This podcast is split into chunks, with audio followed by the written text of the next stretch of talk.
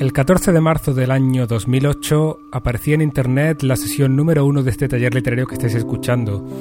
Aunque seamos de letras, no nos va a costar mucho calcular que este fin de semana se celebra o se ha celebrado el segundo aniversario de este nuestro taller. Aquella era una sesión piloto porque todavía no sabíamos muy bien qué camino iba a llevar este taller. De hecho, imagino que mucha gente si empieza oyéndola quizá era un poco floja o indeterminada y no se haya enganchado, lo cual sería una pena. A veces me da la tentación de regrabarla con algo más potente, pero en fin, las cosas son como son y están como están. El caso es que hemos dado vueltas por muchos derroteros distintos, hemos explorado diversos caminos y esta sesión, que además es la número 20, un número redondo y bonito, va a ser de nuevo especial y distinta porque estamos de celebración, porque vamos a hablar de diversos récords. Uno de los récords precisamente que se han superado es el de mayor pausa entre sesión y sesión. Entre la 19 y esta número 20 han pasado casi tres meses. Y en esos tres meses han pasado muchas cosas. De eso os voy a hablar a continuación. Al contrario que sesiones anteriores, esta va a ser menos didáctica, si quieres decirlo así. Esto va a ser menos una lección y más una opinión. Y al contrario de lo habitual, también voy a utilizar más elementos autobiográficos de lo habitual. Hablábamos hace un par de sesiones de eso, de los elementos autobiográficos, y hoy me van a venir muy bien para explicaros lo que os quiero contar. Ya habréis visto que la sesión se llama Visibilidad, no es un nombre muy claro, no sé muy bien cómo llamarle.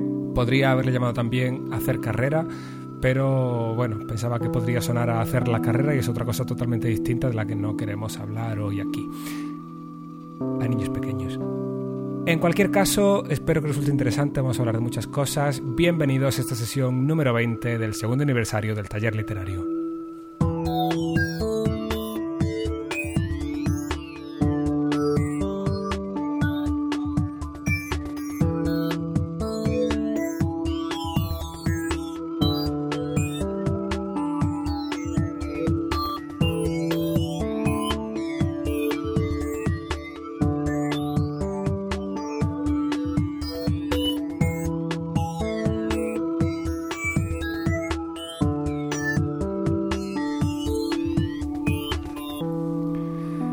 Antes de entrar en materia, o como excusa para entrar en materia, quiero disculparme por la larga espera entre las distintas sesiones.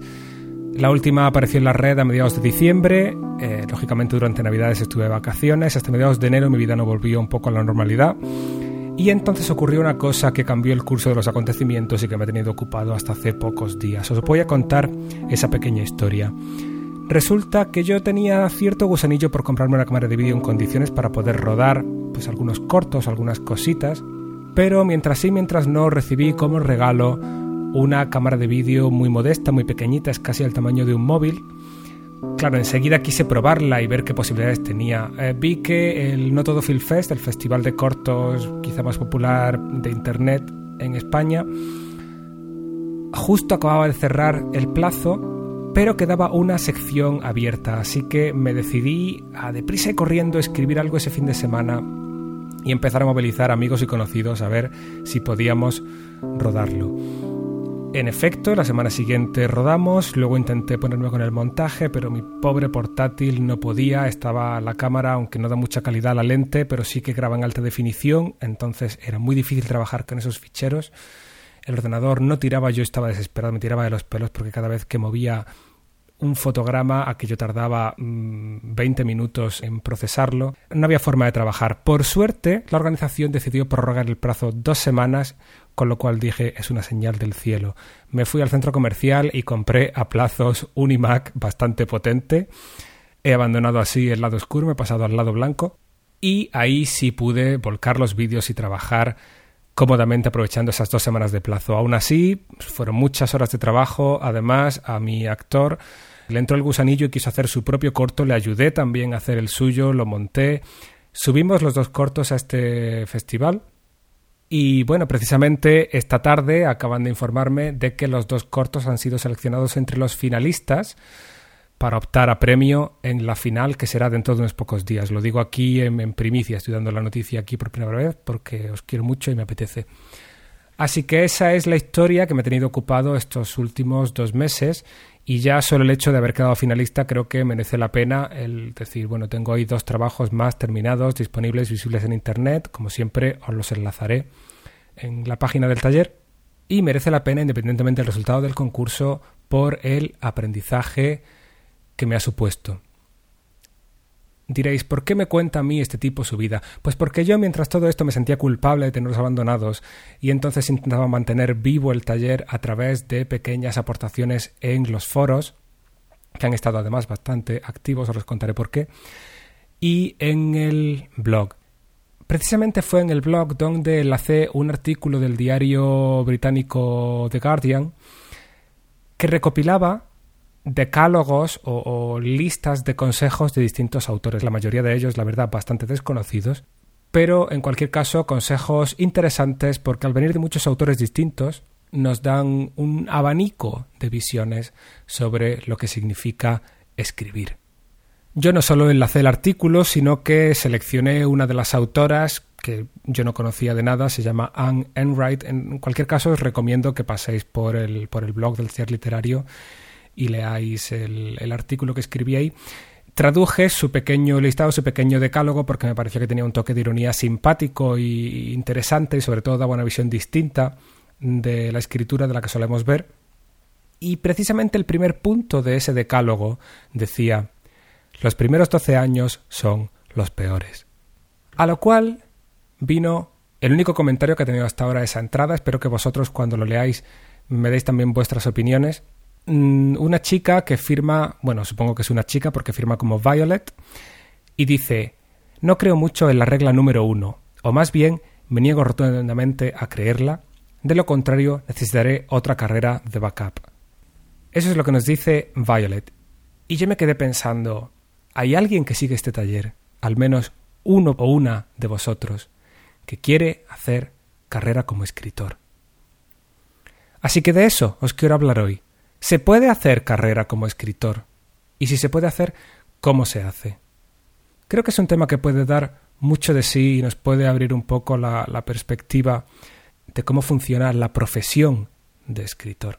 Aquí es precisamente donde vienen a entrar en juego los elementos autobiográficos de los que hablaba antes y por lo que creo que esta sesión va a ser más de opinión que de lección, porque yo os puedo dar mi perspectiva de cómo funciona pues el mercado editorial o, la profesión de escritor desde mi experiencia y desde mi aprendizaje, pero seguro que si le preguntáis a otras personas, desde novelistas de renombre a guionistas profesionales, vais a encontrar todo un espectro de opiniones. Me vais a permitir que comparta hoy la mía y espero que os aporte algo.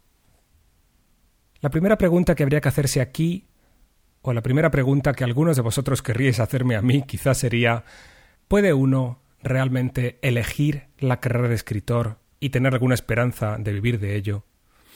Bueno, aquí os voy a dar las dos respuestas y las voy a explicar las dos. Yo empecé a escribir con 14 años, como afición, y eso fue derivando en pasión y en deseo de profesión, por así decirlo, poco a poco y con el tiempo. No fue algo que tuviera clarísimo desde, desde muy joven. Era quizá un sueño, pero uno de estos sueños en los que uno no acaba de creer. Llegados los tiempos universitarios y una vez acabada la universidad, siempre intenté mantenerme activo tanto en el terreno creativo como en el terreno laboral. Es decir, que una vez que acabé la, la universidad, pues me busqué un trabajo de lo que pude Tuve la suerte de que era un trabajo de media jornada, entonces me dejaba cierto margen de maniobra para poder hacer otras cosas, hacer teatro, etc. También tenía sus limitaciones, sobre todo económicas, entonces a veces tenía que buscar un segundo trabajo para completar esa media jornada. En fin, es una situación complicada de equilibrios. Lógicamente, mi historial creativo a estas alturas habría sido mucho más amplio si me hubiera centrado desde el día uno en dejarme de, historias y dedicarme a lo que me gustaba. La cuestión es que en España y seguramente también en Sudamérica, donde me escucháis muchos, y no sé si en otras partes del mundo, no son muchas personas las que pueden dedicarse a lo que desean. En España en concreto tenemos el problema de que la educación universitaria está tan extendida que, que estamos sobreformados. Tenemos más formación de la que el mercado laboral necesita, o al menos una formación muy teórica y no una formación práctica que es la que las empresas requieren. Yo hice filología inglesa y he estado muchos años trabajando de informático y he conocido licenciados en psicología que tenían que ganarse la vida impartiendo clases de inglés. Ya lo único que me faltaría ver para cerrar el círculo sería informáticos practicando la psicología, pero en fin, supongo que tampoco hace falta llegar a, esos extremos. La cuestión es que con todos los trabajos creativos y artísticos siempre hay más oferta que demanda. Es decir, muy poca gente te va a decir mi sueño es la fontanería. Precisamente por eso los fontaneros y los trabajos manuales ganan tanto o ganaban hasta que hubo esta crisis inmobiliaria, pero bueno, eso es un, tema puntual. Espero que, que, estéis siguiendo mi lógica a pesar de, del momento histórico tan complicado en el que nos encontramos. Hay trabajos para los que es muy difícil que nadie sienta vocación, porque la, industria y el funcionamiento del mundo requiere mucha rutina y muchos trabajos mecánicos y mucha repetición. Por supuesto que hay gente a la que le fascina la mecánica y quizá la fontanería y vivan felices dedicándose a eso, pero sin duda, donde más vamos a encontrar ese tipo de vocaciones es en los trabajos creativos, con lo cual el mercado es muy difícil, sobre todo porque todo el mundo en algún momento u otro necesita un fontanero o necesita, eh, no sé, montarse en un avión para ir a otra ciudad. Son puestos de trabajo que es necesario cubrir. Pero nadie necesita en un momento dado un novelista, es una vacante que no existe, no vais a verla en los anuncios de trabajo en ninguna parte. Con lo cual, encontrar un hueco en el mundo como escritor es una tarea bastante complicada. Por eso mi filosofía siempre ha sido dedicarme a lo que me gusta como afición. Si algún día llego a vivir de ello, seré muy feliz, y si no, mientras tanto me voy ganando la vida. Yo, gracias a mi trabajo, pude emanciparme de mis padres a los 25 años, hoy vivo en el extranjero y la verdad es que económicamente y laboralmente no me van mal las cosas. Y a nivel creativo, bueno, pues no soy ninguna estrella ni me gano la vida con eso, pero consigo sacar material afuera. Esta ha sido mi experiencia y mirando atrás creo que no ha sido un mal camino, así que cualquiera que tenga pensado seguir unos pasos similares, mm, no pienso llevarle la contraria y le animaría a hacerlo. Ahora bien, no es menos cierto que he visto gente a mi alrededor luchar por sus sueños, y conseguirlos. Cuando yo iba al instituto había una compañera de cuyo nombre no puedo acordarme porque tengo esta mala memoria que tengo, que practicaba danza y cuando todos acabábamos el COU y estábamos eligiendo carrera y haciendo la, la selectividad, de repente ella dijo, le preguntábamos y ella decía que no, que no estaba haciendo la selectividad porque ella había ido a una escuela de Viena a hacer unas pruebas de acceso muy difíciles para seguir practicando danza y dedicarse a ello profesionalmente no solo se fue a Viena a hacer las prácticas, sino que la admitieron en la escuela y lo último que oí de ella, y de esto hace ya varios años, es que estaba de gira por Europa con una compañía profesional. Si por un casual de la vida estás oyendo esto, te mando un saludo porque esa historia resulta inspiradora. Saber que hay alguien que sabe lo que quiere hacer, lucha por ello, lo consigue y hace de su sueño su camino. Lo he visto también en compañeros actores del tiempo en que yo hacía teatro que se han ido a Málaga a estudiar arte dramático o a Madrid y han pasado penurias y dificultades, pero los ves sacando cortos, apareciendo en pequeños trabajos y quién sabe si labrándose una carrera. También lo vemos en vocaciones que no son artísticas. Yo he tenido compañeros universitarios que se han dedicado a preparar oposiciones porque soñaban con trabajar en la enseñanza. Y después de suspender una y otra vez, yo veía que los años se les extendían y seguían, sin embargo, encerrados en casa. No podías quedar para tomar un café con ellos porque tenían que avanzar con el temario. Pero finalmente, todos los que realmente perseveraron, o todas, porque en, concreto me estoy acordando sobre todo de varias compañeras, todas han conseguido la plaza por la que tanto luchaban. Así que si quieres ser escritor, lo primero que necesitas es constancia. Y constancia significa sacrificio, tanto si te vas a dedicar exclusivamente a eso, como si vas a intentar compaginarlo con otras cosas porque no quieres paralizar tu vida y quieres pues seguir eh, en el mercado laboral o ganando un dinero o lo que sea. En cualquier caso, vas a tener que esforzarte mucho. No soñéis, por favor, que vais a acabar vuestra primera novela, la vais a mandar al Premio Planeta y lo vais a ganar, porque eso pasa una vez en la vida, es como que te toque la lotería. Y los sueños de ese tipo son bonitos, pero es muy raro que ocurran. Yo desde aquí no puedo recomendaros que apostéis vuestro futuro a una sola carta, o como dicen los ingleses, que pongáis todos vuestros huevos en una cesta, porque si tropezáis se van a romper todos. Entonces, si quiero ser escritor, ¿qué tengo que hacer? ¿Cuál es el camino a seguir si no es simplemente escribir una novela y mandarla a un certamen importante? ¿Qué puedo hacer? ¿Qué puertas puedo tocar? Ese es el tipo de preguntas que debéis haceros. Yo creo que el consejo más importante que puedo daros es que saquéis trabajo fuera. Quizá ese debería haber sido el título de la sesión, sacar trabajo fuera. ¿A qué me refiero con esto? Por ejemplo, si escribes un relato, no seas tímido y quieras mantener el anonimato y no se lo quieras enseñar a nadie porque es algo muy íntimo y muy tuyo. Bueno, puedes hacerlo perfectamente si escribes por afición, pero si escribes por profesión, desde luego que no puedes hacer eso. Tienes que enseñárselo a gente a tu alrededor. De esto ya hablamos y no voy a insistir en el tema de cómo elegir a tu lector o a, o a gente que pueda aconsejarte, pero tienes que hacer que gente a tu alrededor lo lea, gente con un criterio que realmente primero vaya a leerlo y segundo vaya a darte una opinión que te ayude a mejorar y a pulir ese texto. Pero por suerte, no solo tenemos la posibilidad de enseñar cosas a amigos, hay muchos formatos, hay muchas cosas que podemos escribir, muchas cosas que podemos sacar afuera. De todo ese feedback que vayamos recibiendo, de todos esos comentarios, iremos encontrando un camino y sobre todo empezaremos a tener un cierto nombre. Vuelvo a hablar del mercado laboral Incluso las estadísticas más serias dicen que la mayoría de los trabajos, por lo menos en España, se consiguen a través de contactos, a través de conocidos. No estoy hablando aquí del enchufismo, que eso es algo que existe menos de lo que se dice.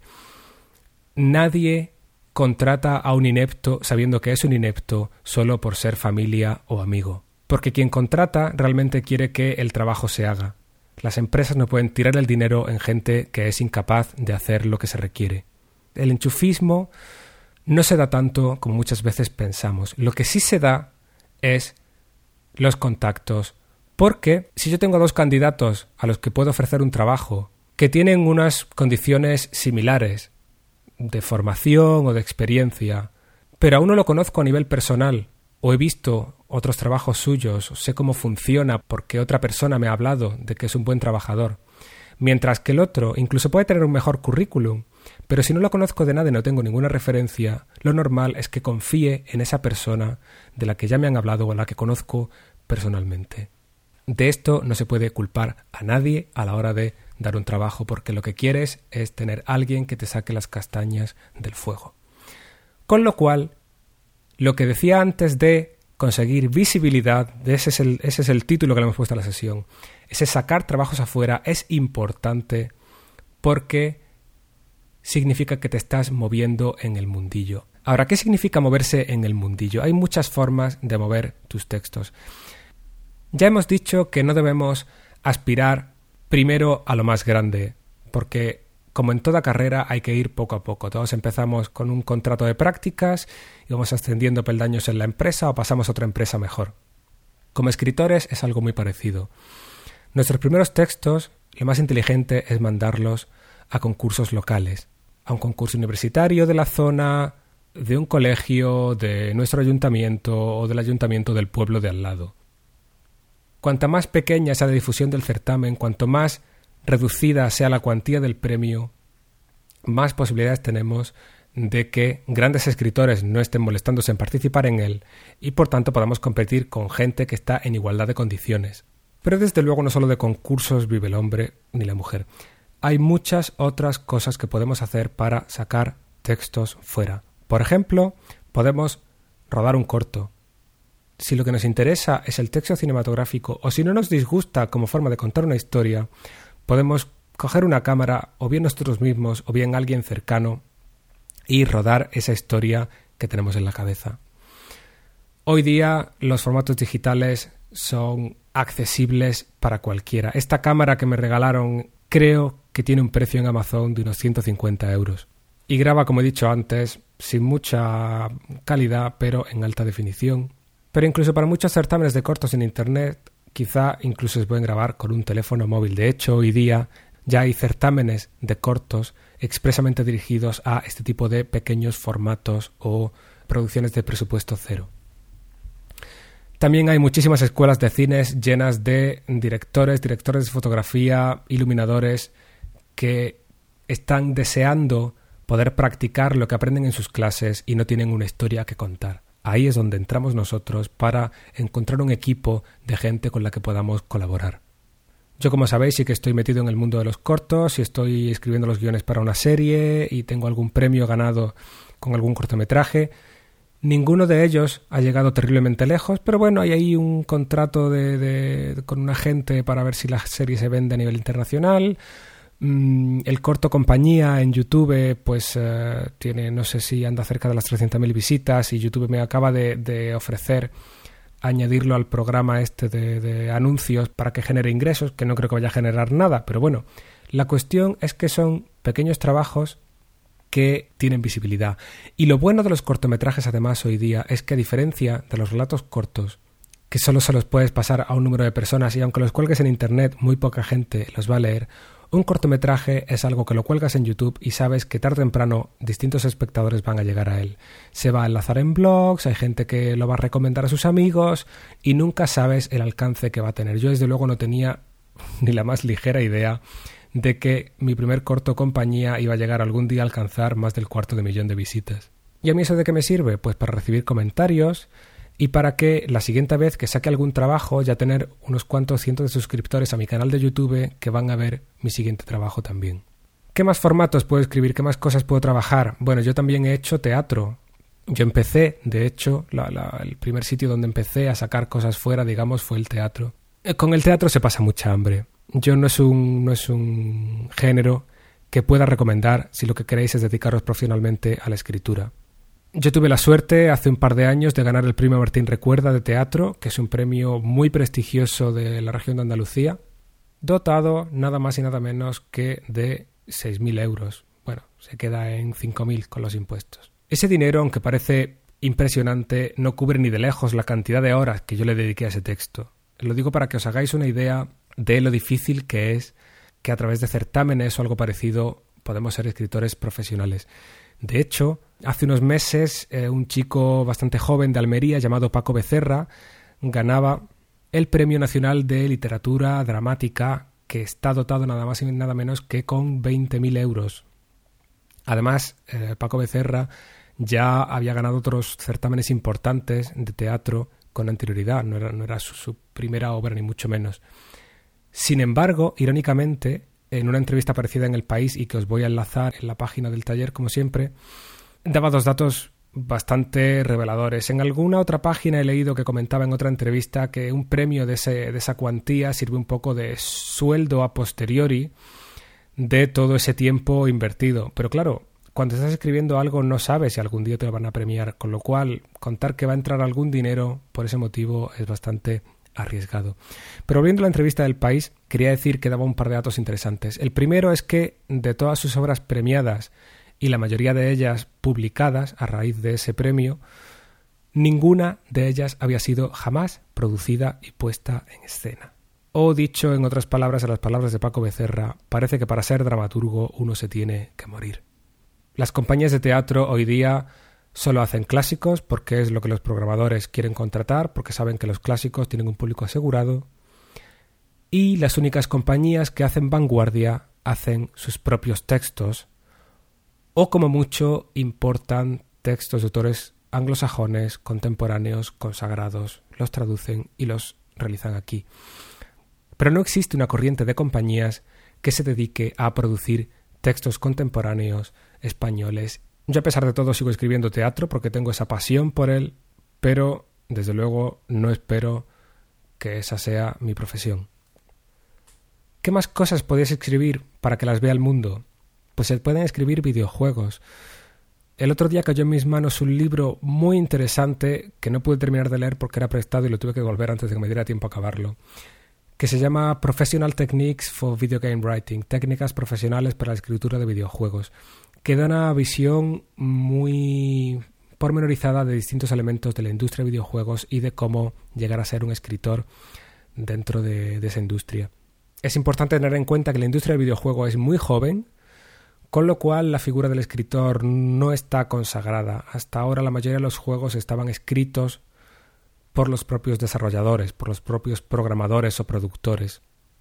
Pero también eso ha mostrado muchas carencias. Había una gran mayoría de juegos cuyo texto, cuya calidad literaria o cuyas tramas dejaban mucho que desear. La industria crece y hay un cierto género de juegos, desde los juegos de terror hasta otros muchos, incluso los juegos bélicos intentan traer cada vez más una trama y un personaje principal carismático, están las aventuras gráficas, hay muchos tipos de juegos, muchos géneros que requieren tramas bastante complicadas. Estamos hablando además de que son tramas con ramificaciones, son tramas que ocupan varias horas de juego. Los RPGs ocupan muchísimas horas de juego, tienen muchísimo diálogo, muchos textos. Ahí se está lentamente generando un mercado para el que no hay profesionales preparados y donde se puede encontrar un hueco si realmente queremos dedicarnos a ello y nos preparamos para dedicarnos a ello. De nuevo, nadie sabe lo que va a pasar, la industria del videojuego está en auge, pero con la crisis muchas pequeñas están cerrando, también muchas pequeñas están abriendo, porque cada vez hay más hueco para las pequeñas compañías realizando pequeños juegos para el iPhone, ahora seguramente para el iPad cuando salga dentro de unos meses, para plataformas móviles. En fin, es un mercado al que merece la pena prestar atención porque está en plena ebullición y pueden surgir oportunidades interesantes. En todos estos ámbitos, tanto si hacéis cortos como si hacéis narrativa, como si hacéis teatro, juegos, no basta solo con escribir y mandarlo fuera es muy interesante crear una red de contactos. Yo, como decía antes, hice mi primer corto, se estrenó en el 2006, hace ya unos años. Después he escrito otros, colaborando con mi amigo Fidel Martínez. Hicimos Pestañas Asesinas, luego rodamos Lujo y Miseria Tía, que todavía está en postproducción porque tiene unos efectos especiales complicados que están tardando en estar listos. Ahora estamos con el proyecto de Mrs. Carrington, yo sigo ahora haciendo mis propios cortos. Pero a pesar de que llevo ininterrumpidamente casi estos tres o cuatro años haciendo cosas de cine, realmente hay muchísimas cosas que no aprendí hasta que fui en noviembre del 2009 al Les Guy Cinemat de Madrid y me empapé de unos cuantos seminarios sobre cómo funciona la industria, sobre cómo mover tus cortos, sobre dónde mandar primero qué cosas. Podría ponerme aquí a explicaros ahora o intentar resumir lo que aprendí entonces y, poder deciros que debéis, eh, cuando realmente hayáis trabajado mucho un producto, debéis aspirar a lo más alto y mandarlo solo al certamen más importante y solo después de eso empezar un circuito de festivales o certámenes o concursos, bajando de categoría hasta ver dónde por fin sois premiados, para intentar que si tenéis un corto eh, se estrene en el festival más importante posible porque eso le va a dar una categoría, en fin, Podría enrollarme, pero creo que eso se sale un poco del ámbito de, este podcast y de esta sesión. La conclusión a la que sí quiero llegar es que para dedicaros a esto tenéis que invertir no solo tiempo, sino otro tipo de esfuerzos. Ese es el siguiente concepto del que quiero hablar. Invertir en nuestra afición, invertir en nuestra pasión. De nuevo, volviendo al anterior, si escribes por gusto, todo lo que estoy diciendo hoy seguramente no te haga ninguna falta. Pero si realmente quieres moverte dentro del mundillo artístico, es necesario que aprendas, que te muevas, que conozcas gente, que hagas contactos. Todos conocemos leyendas urbanas de escritores que mandan sus novelas al editor y el editor las publica sin conocer ni siquiera al escritor en persona porque son escritores muy recluidos y muy muy celosos de su vida privada. Yo no sé hasta qué punto esto es verdad, a mí me suena más bien casi a leyenda urbana, en fin, conozco el caso de, Thomas Pynchon, del que apenas se conocen fotografías y que no suele nunca conceder entrevistas. Y no digo que Thomas Pynchon sea una invención ni una metáfora, ni mucho menos. Pero de nuevo, esta especie de, leyenda urbana que se forma a veces con respecto a autores determinados no tenéis que tomarla por la norma general. Si tenéis la suerte de que mandáis vuestro libro a un editor y al editor le encanta y lo publica, enhorabuena, palmadita en la espalda. Pero hasta que eso ocurra, yo os recomendaría ir a clases, codearos con otros escritores, asistir a talleres, no solo online como este, sino también presenciales, porque cada pequeña cosa que hagáis os va a aportar algo. Eso me recuerda en, este artículo de The Guardian donde venían consejos de distintos escritores, había varios que coincidían en que un escritor tiene que estar en la calle viviendo el mundo. Un escritor no puede recluirse y escribirse a sí mismo porque es lo único que conoce, porque eso le puede dar material para un cierto número de textos, pero el escritor se nutre de lo que pasa a su alrededor. La imaginación se nutre de las cosas que nos entran por los sentidos. Y ya es el filtro de nuestra cabeza el que las transforma en las fantasías que queramos o en las ficciones más precisas o más barrocas. Pero una de las ventajas, por ejemplo, que yo le he visto a no dedicarme exclusivamente a escribir es que haber pasado por distintos trabajos, haber vivido en distintos países, me ha dado una serie de experiencias que me han enriquecido y que me han permitido pues de conocer a un montón de personajes distintos que en ocasiones de una forma u otra han acabado reflejados en mis páginas, como también vivir en mis propias carnes experiencias muy distintas que de una forma u otra también han podido aparecer en mis personajes. Con todo eso que estoy diciendo, con esto de sacar trabajo fuera, recibir feedback, conocer gente, muchos os estaréis preguntando ¿y qué tal si hago todo eso por Internet? Una pregunta que me hace muchísima gente, ya le he respondido alguna vez en el foro, es si yo publico un texto en Internet, Luego, para mandarlo a un certamen, ¿puedo considerarlo inédito o se considera que ya ha sido publicado? Voy a aprovechar para responder esto ahora porque no sé si lo he dicho alguna vez aquí en, el podcast de Viva Voz. La mayoría de los certámenes no van a tener en cuenta un foro como el nuestro, por ejemplo, que tiene un número bastante limitado de visitantes, un foro pequeño, un grupo de amigos, en el que además necesitas registrarte para participar. A veces incluso hay foros que necesitas registrarte incluso para poder leer lo que se ha publicado con lo cual seguramente la mayoría de los certámenes no van a tenerlo en cuenta. Ahora bien, eso está cambiando cada vez más, porque cada vez más Internet se convierte en una fuente de material de ocio. Es decir, ya tenemos los libros electrónicos que descargamos para leer en nuestro Kindle o nuestro aparatito de moda del momento. Todos vemos películas en nuestro ordenador o en nuestro móvil entonces, cada vez más la aparición de contenidos en Internet se considera que ya están publicados. De hecho, uno de los formatos de certamen literario más comunes habitualmente es el de un periódico que convoca algún certamen, por ejemplo, de microrelatos y todos los relatos están disponibles para que la gente los lea. Claro, lo que consiguen de esa, de esa manera es que los propios escritores generen muchas visitas a su página y le pasen el enlace a amigos y familiares y haya mucha gente visitando esa página para leer esos relatos. Como escritores nosotros conseguimos muy poco, porque una vez que el certamen pasa, salvo que lo ganemos y tengamos ahí un pequeño premio que podamos recibir quizá, esos relatos ya están publicados, no podemos presentarlos en ningún otro sitio, no está en nuestra mano quitarlos de Internet porque los hemos enviado a una página donde ya se han quedado registrados y no es como, como si tienes una página personal donde tú puedes subir y bajar cosas y borrarlas cuando tú quieras. Entonces, mucha gente me cuenta que por falta de tiempo se dedican a escribir microrelatos y los envían a este tipo de certámenes, pero tened en cuenta que eso realmente no es escribir. A mí me encanta el formato microrelatos, soy el primero que los lee y los escribe, pero no podemos limitarnos a eso. Lo primero, porque cuando se convoca un certamen de este tipo, todo el mundo aprovecha que es tan cómodo y tan rápido para participar al final la cantidad de participantes es tan grande y la calidad media es tan mediocre, porque participa cualquiera, incluso aunque lo hayan escrito en su vida, que al jurado le resulta muy difícil cribar y clasificar.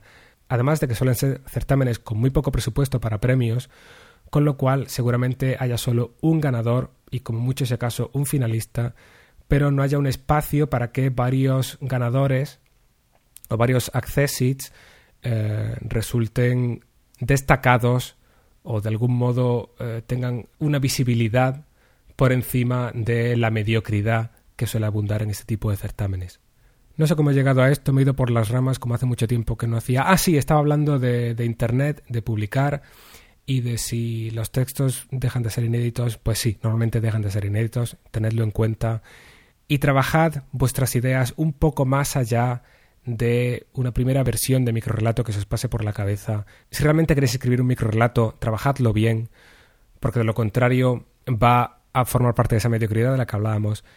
Y si realmente lo trabajáis bien y estáis orgullosos de él, no lo mandéis a cualquier parte. Intentad ser un poco selectivos con dónde vais a publicar vuestro trabajo, porque ya sabéis que una vez que se publica, ningún otro certamen lo va a aceptar.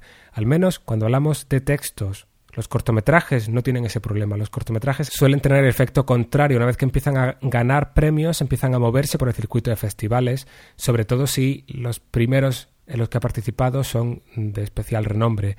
Si el primero que haces es mandarlo al concurso de tu pueblo y ganas el primer premio, tu corto ya ha sido estrenado, ya ha sido visto, ya ha sido premiado. Si después lo mandas a Sundance, allí lo van a ignorar porque no tienen la exclusiva, no tienen la primicia. Tu corto pierde fuerza y ante la avalancha de títulos que se les ofertan y, que tienen donde elegir, los festivales importantes prefieren irse a por trabajos que vayan a verse por primera vez allí en ese festival.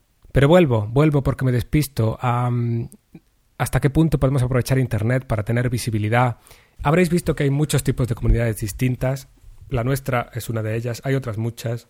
La mayoría de ellas no os las puedo recomendar. Tenemos comunidades de fanfiction, donde la gente lo único que hace es reciclar material de otros. Ese tipo de literatura no te lleva a ningún sitio porque no vas a poder venderla. Si estás trabajando sobre personajes ajenos, esos personajes tienen unos derechos, esos mundos, esos universos, esas historias pertenecen a otro autor, no puedes hacer nada con ellos. Si quieres utilizarlo como práctica para que otros te lean y te comenten y ver qué tal escribes, bueno, lo primero es que como práctica es parcial, porque de nuevo estás basándote en un trabajo ajeno y no estás haciendo parte del proceso de, escritura que es la invención, la caracterización de personajes, etc. Y segundo, muy difícilmente vas a recibir feedback auténtico porque en estos sitios suelen abundar dos tipos de personas. Unos son los fans a los que todo les encanta porque todo habla de su personaje favorito y como les gusta tanto se tragarían cualquier cosa que lleve la palabra Harry Potter dentro, por poner un ejemplo. Mientras que otros lo único que quieren es que les leas y les aplaudas. Con lo cual ellos, una de dos, o no te van a leer a ti, solo esperan que tú les leas, o si te leen, solo van a aplaudirte porque es lo que esperan que hagas tú en reciprocidad. En mi experiencia, este tipo de páginas te pueden aportar ocio o entretenimiento si te gusta, no te voy a decir que no, pero como experiencia profesional no te van a aportar absolutamente nada. Otro tipo de comunidades, pues tú las irás viendo. Estos dos tipos de que he hablado, de gente que a la que todo le parece bien y gente a la que solo le interesa mostrarse, van a ser los más habituales. Son muy pocos los sitios donde vas a encontrar gente con criterio que se moleste en leer tus historias sin darte una opinión fundada y en señalarte puntos que creen que puedes mejorar.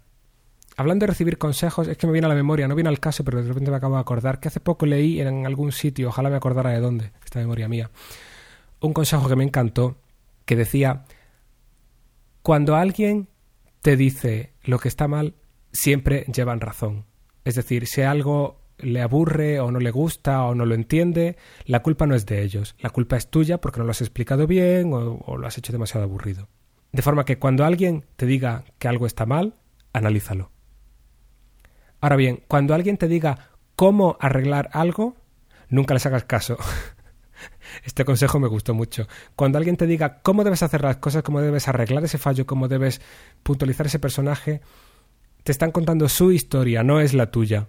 Así que aprende de ellos o fíjate de lo que te están diciendo, cuál es el fallo, pero luego arréglalo a tu manera. Creo que esto me viene ahora la memoria lo leí en algún blog de algún guionista español. Ahora se han reunido todos en una página que se llama blogguionistas.net, creo que es net. Lo miraré y como siempre lo enlazaré en la página del taller. Y la mayoría de los habituales guionistas blogueros de España están ahora reunidos ahí, por lo que es un blog que recomiendo seguir. Ahí están el pianista en el burdel, está Chico Santamano y David Muñoz y unos cuantos otros. Os lo recomiendo.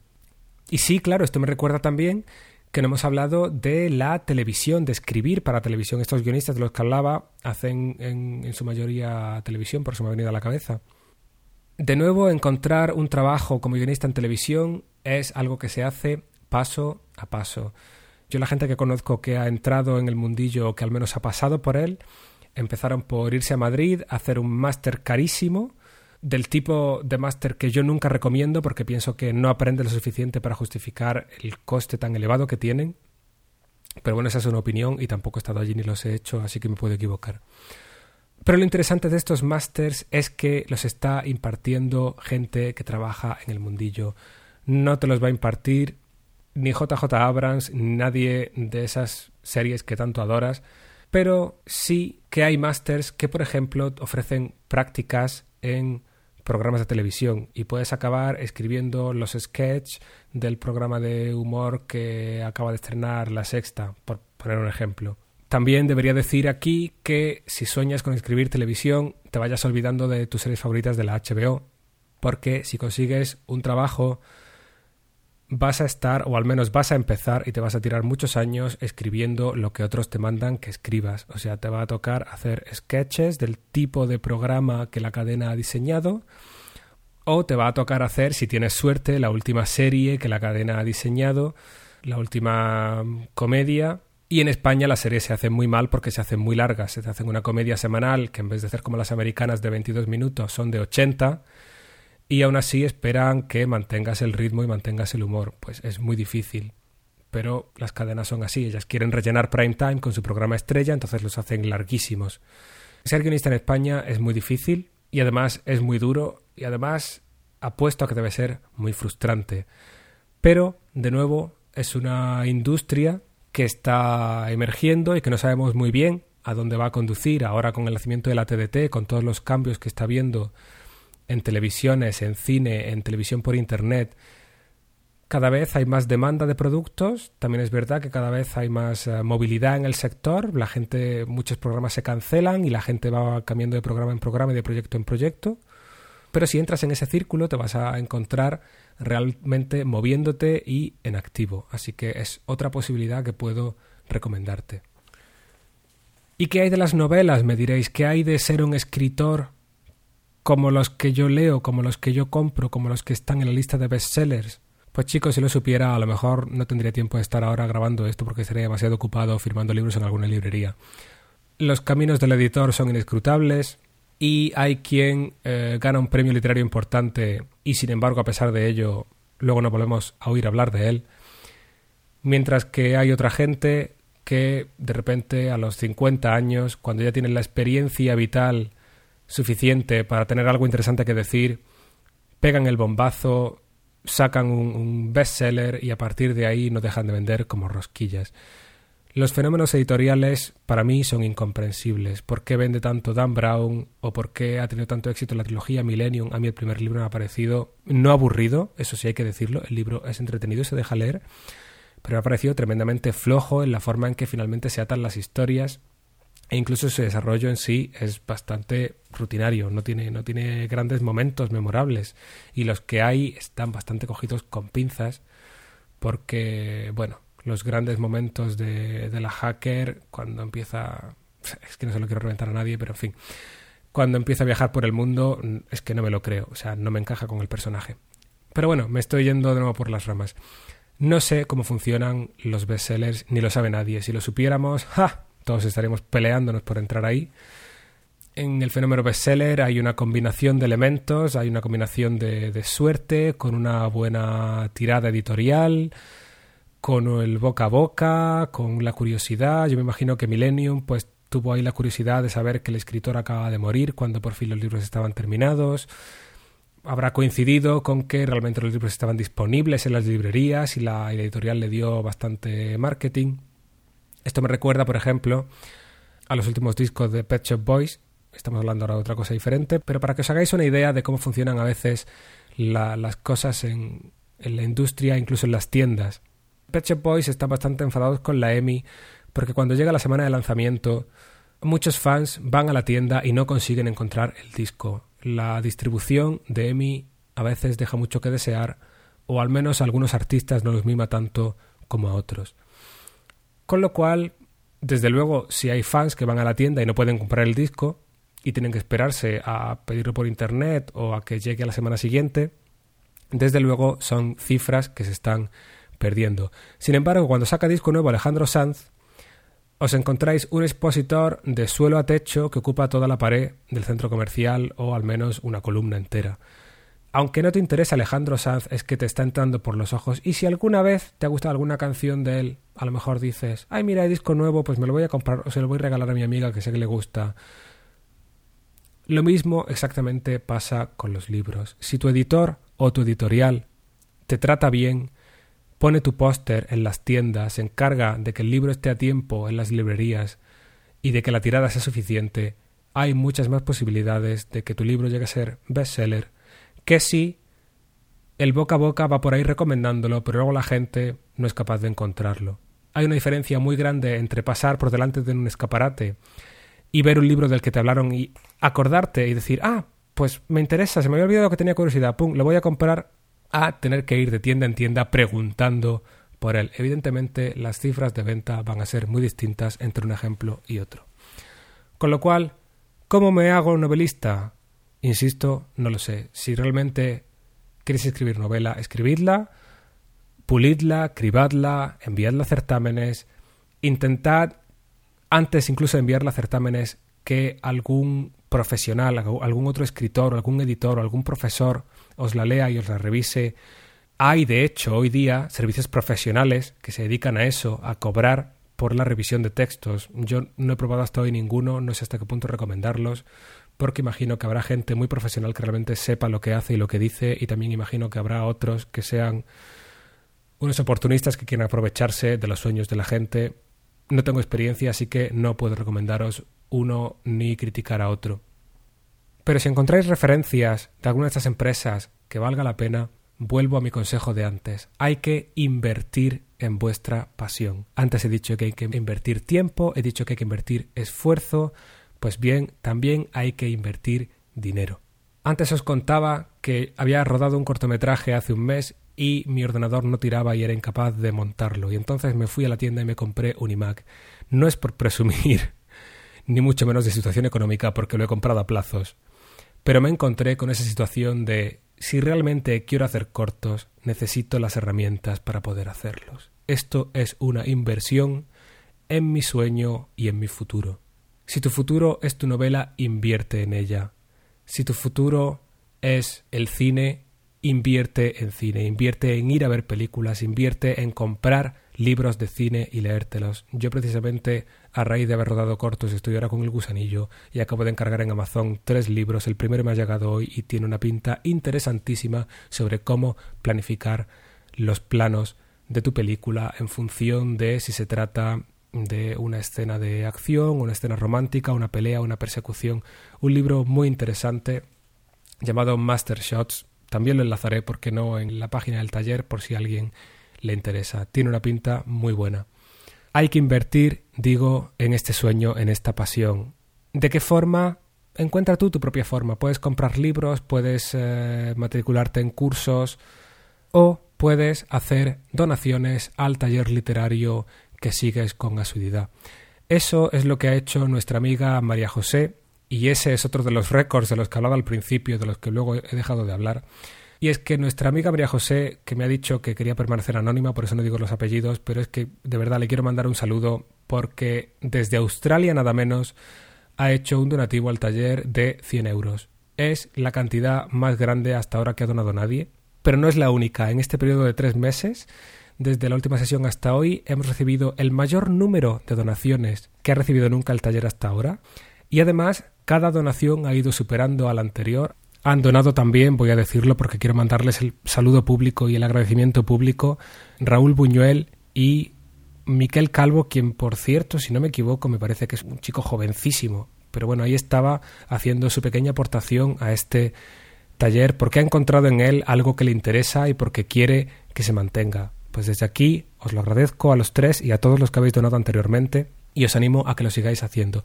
Pero cuando recibí esa donación de 100 euros me quedé un poco impresionado, impresionado si lo comparo sobre todo con lo que la mayoría de nosotros solemos donar a este tipo de causas gratuitas o de páginas gratuitas en Internet. La mayoría de las veces esa cantidad es cero. Somos muy pocos o son muy pocas las ocasiones en que alguna vez decidimos que una causa determinada merece una pequeña inversión por nuestra parte, cuando de todas formas es un material que tenemos ahí gratuitamente y es un gasto que no necesitamos hacer para conseguir algo a cambio. Yo mismo he sido bastante roñoso muchas veces con mis donaciones. Si lo comparamos con eso, nuestra amiga María José ha sido muy generosa. Ahora bien, plantéatelo como la inversión que estás haciendo. Si comparamos esa cifra con lo que cuesta un curso, pues por ejemplo de la duración de este que estamos haciendo, que con esta sesión número 20 ya debemos estar por lo menos en las 15 horas de taller, si no más, a lo que hay que sumar blog, foro y todos los recursos que van acumulándose ahí en la red y que están siempre a vuestra disposición, incluyendo servicio de consultas, etcétera. Si todo eso fuera un servicio de pago, una matrícula de 100 euros sería totalmente insignificante. Con lo cual, en ese sentido, María José ha sido no solo muy generosa, sino también muy coherente con encontrar algo que realmente le apoya lo que ella está haciendo, ya está volcándose ahora en escribir una novela. Desde aquí te mando toda mi energía para que sigas adelante con ese proyecto. Y ha empujado a aquellos que estamos desde aquí empujándola. De esa forma es como se crean las sinergias que hacen que de la ayuda entre dos el resultado sea mucho más fuerte de lo que cada uno de los dos podían haber conseguido por separado. Conclusión, si escribir es vuestro sueño, no dejéis de volcar todo tipo de energías en él.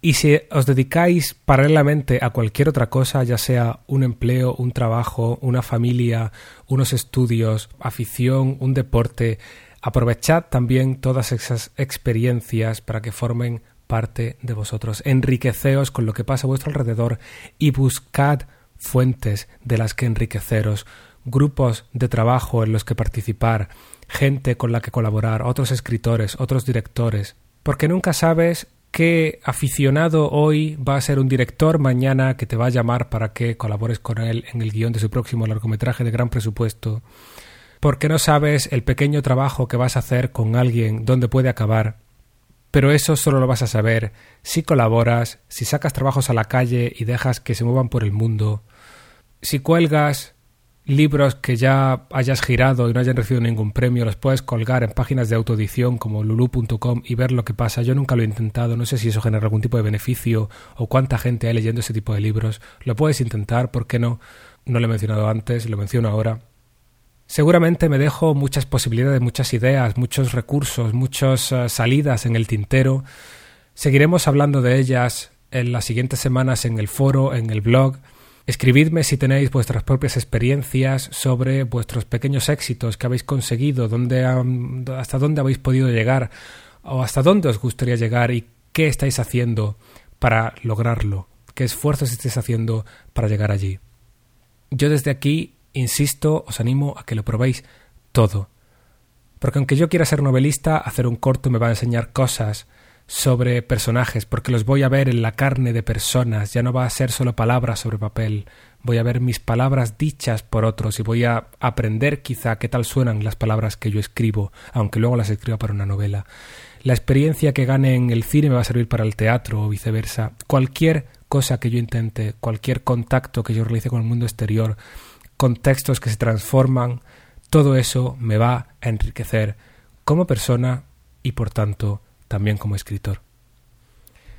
Si esperamos a que nos descubran, si esperamos a tener un momento revelación de estrella de Hollywood, en el que un director bien nos dice tú eres la persona que va a estar en las cartelas durante los próximos 50 años en formato editorial, eso no va a ocurrir, te lo puedo decir ya. Sin embargo, si os anima, si os digo que si realmente luchas por tus sueños, en mayor o menor grado los vas a conseguir. Como ejemplo, voy a daros el último récord del día. No sé si el último, creo que igual queda algún otro que todavía no he mencionado. Os hablaba al principio de ese corto que he estado haciendo durante el mes de febrero, que al final no ha sido uno, han sido dos cortos. Todo ese trabajo ha tenido su recompensa. Los dos cortos han sido seleccionados entre los finalistas de esa sección del concurso, una sección que se llama una peli de.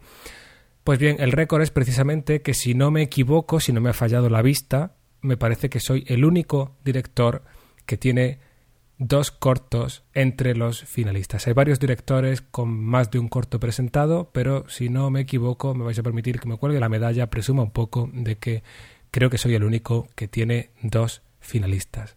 Pero todavía queda otro récord y es que creo que esta sesión quizá no sea la más larga, vamos aproximadamente por una hora o algo así, tengo que mirarlo. Quizá no sea la más larga porque hemos tenido algunas muy largas, pero sí creo que es la primera vez que suelto semejante tochazo sin meter ni una sola vez nuestra musiquita de piano.